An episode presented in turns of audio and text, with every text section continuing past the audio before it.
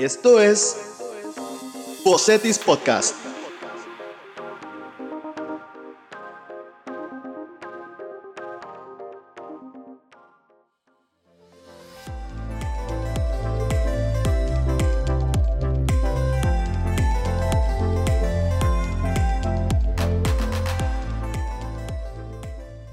La comunidad CETIS, en este episodio de Expertos CETIS, hemos de invitado al doctor Josman Espinosa, quien es docente de la Escuela de Psicología del Campus Mexicali. Doctor, bienvenido y gracias por aceptar esta invitación. ¿Qué tal? Buenos días, muchas gracias a ti por la invitación.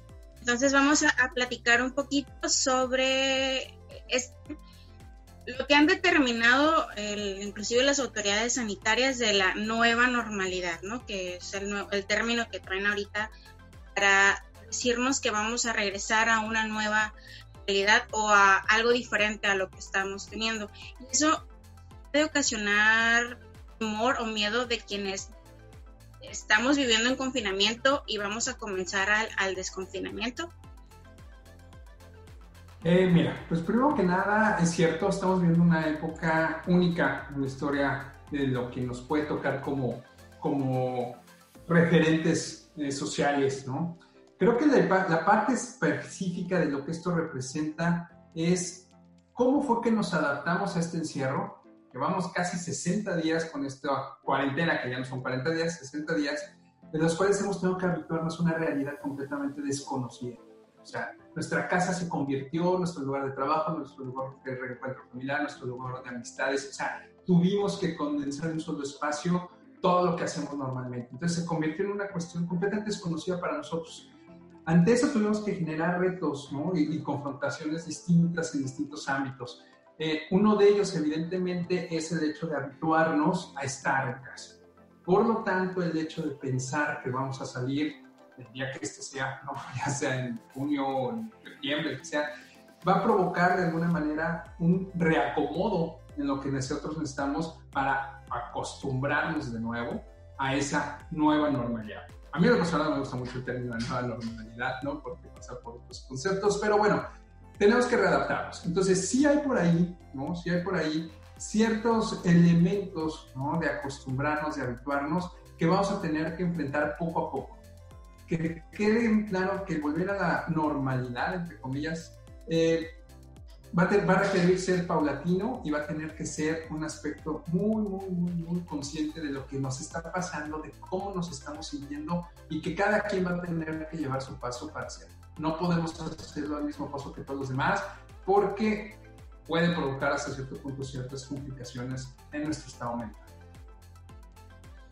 En ese sentido, en cuestión de nuestro estado mental, nuestra salud mental, que también es muy importante tomarlo en cuenta y, cuidarla, ¿no? Lo más posible antes de esto, durante y, sin duda después de, puede haber un impacto en, ella, en nuestras emociones.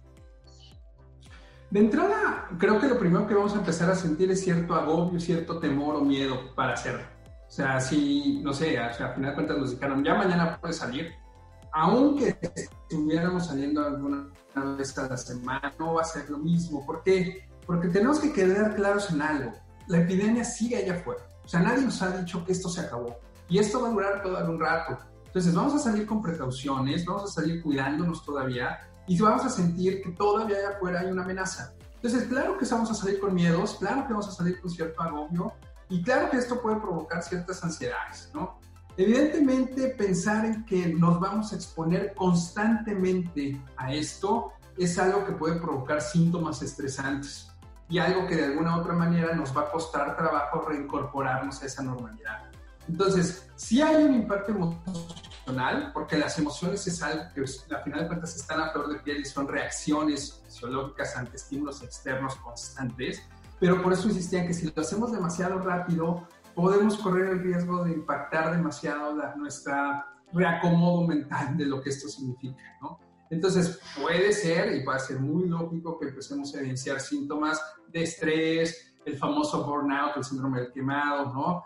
Algunas crisis emocionales que nos lleven a sentirnos ansiosos, desesperados o angustiados en exceso.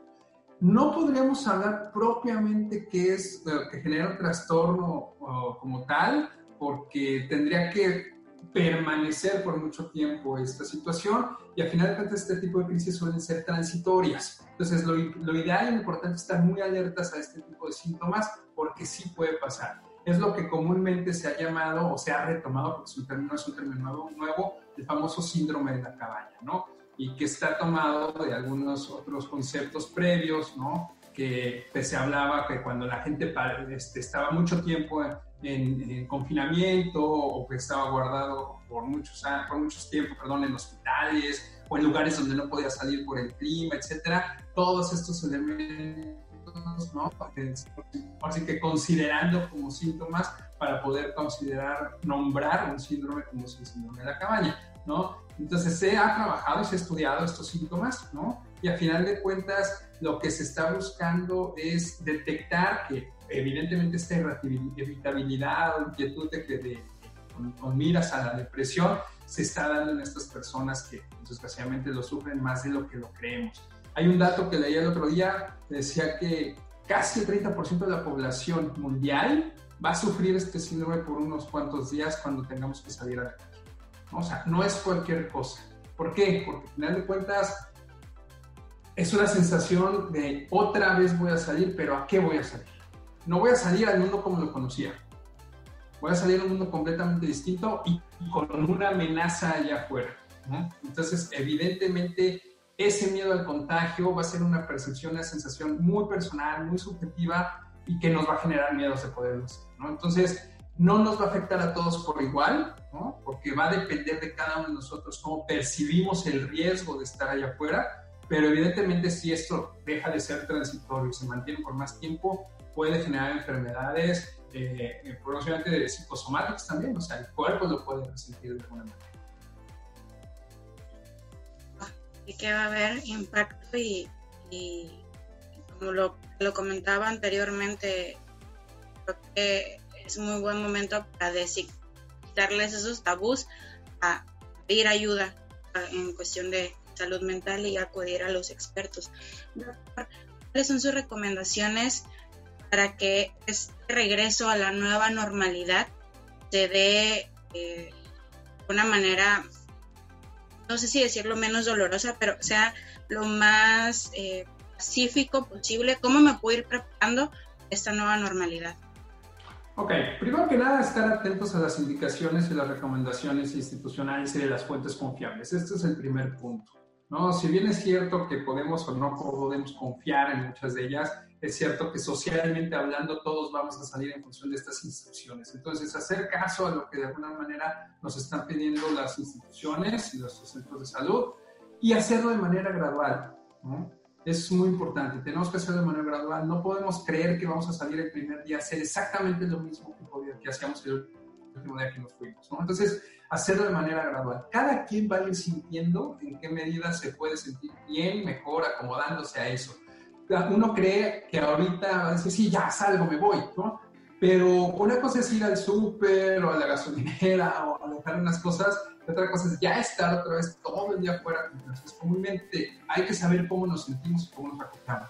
Evidentemente tenemos que seguir respetando los protocolos de salud, como seguirnos lavando las manos, usar el tapabocas, todo esto. ¿Por qué? Porque al final de cuentas eso nos da confianza y seguridad de que estamos cuidados, o por lo menos es una sensación que tenemos de seguridad de, de, estar allá afuera. Sigue siendo recomendable el famoso autocuidado, ¿no? O sea, tenemos que comer bien, dormir bien, alimentarnos bien, estar, eh, pues hacer ejercicio, estar activos y si tenemos la posibilidad de tener técnicas de relajación o meditación, pues mucho mejor, ¿no? En ese sentido. O sea, el cuerpo es el que va a resentir todo esto, a final de cuentas. Si bien es cierto que es una percepción de nuestra mente, el cuerpo es el que va a tener que asimilar todas estas percepciones. Y creo que otro punto importante es no excedernos en tratar de recuperar el tiempo que supuestamente perdimos.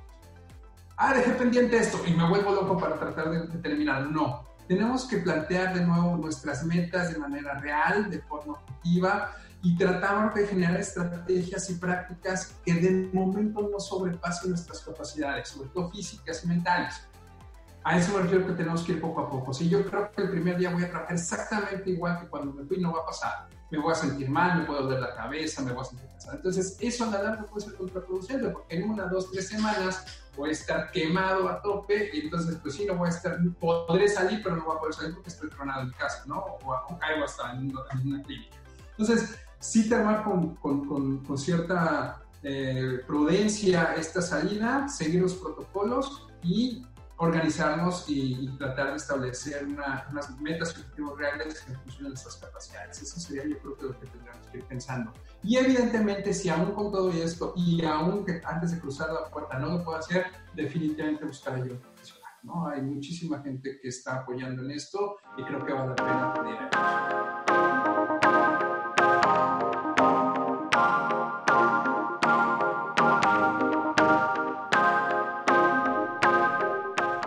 Muchas gracias por la invitación a participar en este espacio y los invito a que si tienen alguna duda o comentario respecto a lo que aquí comentamos, por favor hagan sus comentarios en este video. Y si quieren saber más sobre el tema, los invito a que puedan consultar la nota por escrito que se publicó en el portal de Vocetis. Muchísimas gracias. Hasta la próxima.